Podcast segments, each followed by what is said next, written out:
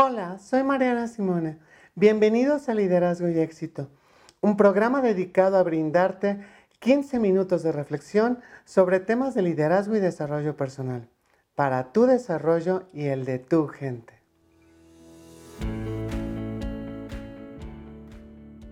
En esta ocasión platicaremos acerca del gran tema de la motivación. Uno de los temas recurrentes en los programas de liderazgo que a la fecha he tenido el honor de impartir es el gran tema de la motivación. La pregunta constante es, ¿cómo puedo motivar a mi gente? Hace un par de años me tocó encabezar una serie de cursos de liderazgo para una empresa de la industria farmacéutica. Uno de los temas era la motivación, pero antes de entrar al tema, conversamos respecto a los círculos de control de influencia y de preocupación de las personas. ¿Sobre qué tienes control? Tienes control sobre cómo te comunicas, sobre cómo estableces las expectativas para tu equipo, sobre el contenido y el cómo les brindas feedback sobre tus emociones, reacciones, sobre dar instrucciones precisas, sobre lo que haces o decides dejar de hacer, sobre un número de acciones que enteramente dependen de ti, por ejemplo, tu propia motivación en la vida, a hacer o dejar de hacer algo. No tienes control sobre el clima, sobre lo que pase en el mundo, en el mercado, sobre la salud, estado de ánimo de los demás a tu alrededor.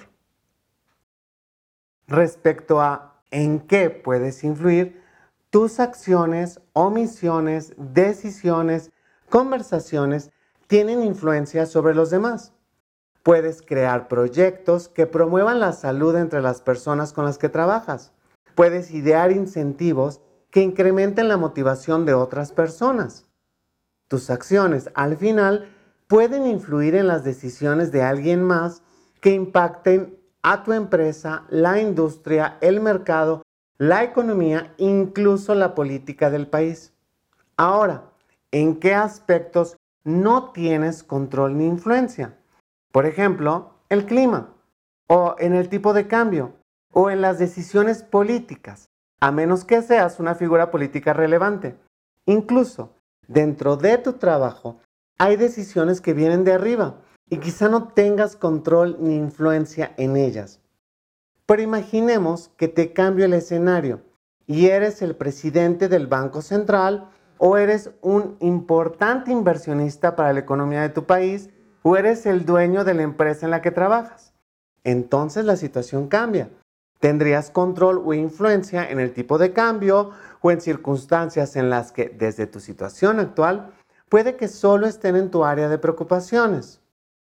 Hay cosas sobre las que tenemos control de los resultados, otras en las que solo podemos influir y otras en las que no tenemos una ni otra.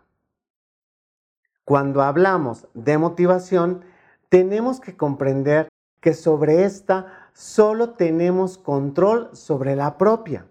Solo podemos motivarnos a nosotras y a nosotros mismos. En aquella ocasión, recuerdo a un líder que discutía respecto a que él podía controlar la motivación de su gente. De lo que ya hemos comentado, podrás imaginar que tuve que volver a repasar los tres círculos para que se diera cuenta, si no por convencimiento, si por influencia de los demás líderes, de que solo tenemos control sobre nuestra propia motivación. No creas que el convencimiento o el hartazgo fue la única razón. Era un programa muy importante y para ello me puse a investigar respecto a encuestas sobre la motivación de las personas en su trabajo. Resulta que muchas consultoras a nivel mundial practican encuestas de forma anual para revisar la motivación de las personas. Las encuestas nos dan cuenta de cuáles son los principales motivadores de tus colaboradores. Una de las encuestas más usadas en este tipo de temas habla de una realizada por Boston Consulting Group en la que presentaron a los jefes una serie de motivadores para saber cuáles creían que eran los que más motivaban a su gente. y posteriormente le presentaron la misma lista de motivadores a los trabajadores, solo para darse cuenta de que, si bien no todos estaban encontrados, sí la mayoría. Los jefes pensaban que el principal motivador era el factor económico, mientras que los trabajadores valoraban en primer lugar el reconocimiento. Esto no significa que el factor económico no sea relevante, pero en muchas ocasiones no es el principal. Es bien sabido de empresas que brindan muy buenas compensaciones económicas y bonos, pero que cuentan también con los más altos índices de rotación. Analizando otras encuestas, me di cuenta de que el tema de la motivación es un tema muy complejo. Y me gustaría hacerte algunas preguntas. ¿Serán los mismos motivadores para un hombre que para una mujer?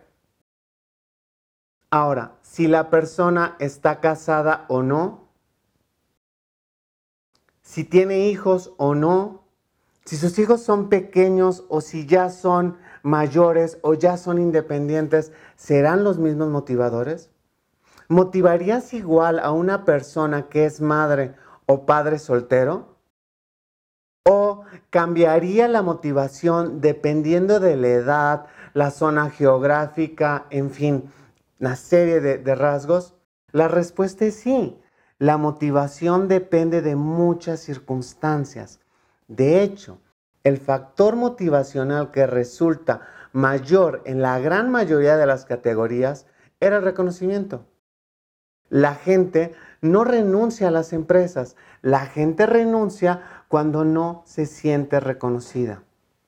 Pero este podcast surgió por una nota que me encontré hace poco y para demostrar que la generación impacta en los motivadores.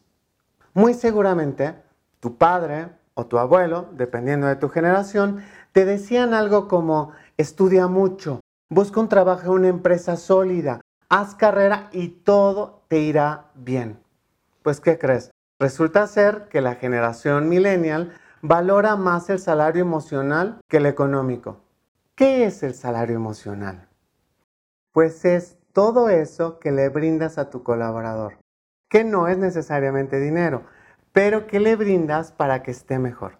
Desde el bolero, que va una vez a la semana a darle aseo a su calzado, el acuerdo con una tintorería local para que le brinde descuento a tu personal, o con un gym, o la mesa de ping pong, la vending machine de gaseosas, donde pueden tomar la bebida que les gusta, el comedor, el tener flexibilidad para hacer home office o para tener un horario que les permita estar solo cierta cantidad de horas en la oficina y lo demás poder verlo desde sus casas.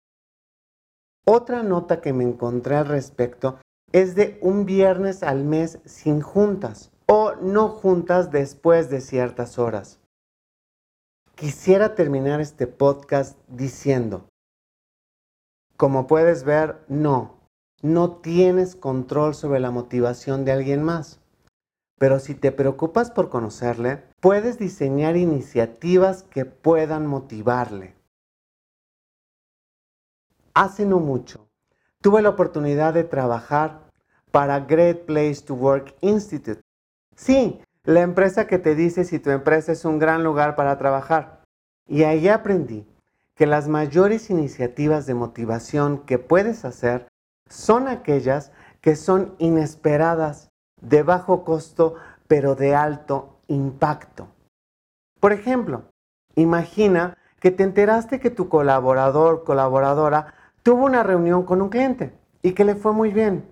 Imagina a esa persona al día siguiente yendo hacia el trabajo, en el colectivo, y de pronto recibe una llamada tuya para felicitarla por el logro.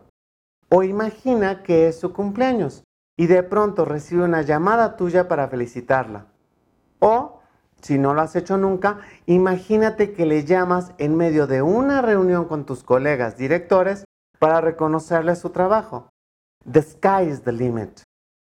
Recuerdo mucho a mi papá. En su despacho tenía muchas cartas enmarcadas. Cada una de ellas eran felicitaciones por su participación en alguna iniciativa, en algún proyecto. Y papá me contaba de quién era aquella persona. Nada motiva más a una persona que las pequeñas cosas, pero pequeñas cosas que realmente importan.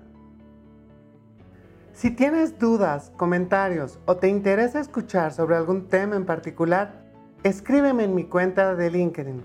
Puedes encontrarme con mi nombre, Mariana Simone Pérez Valero.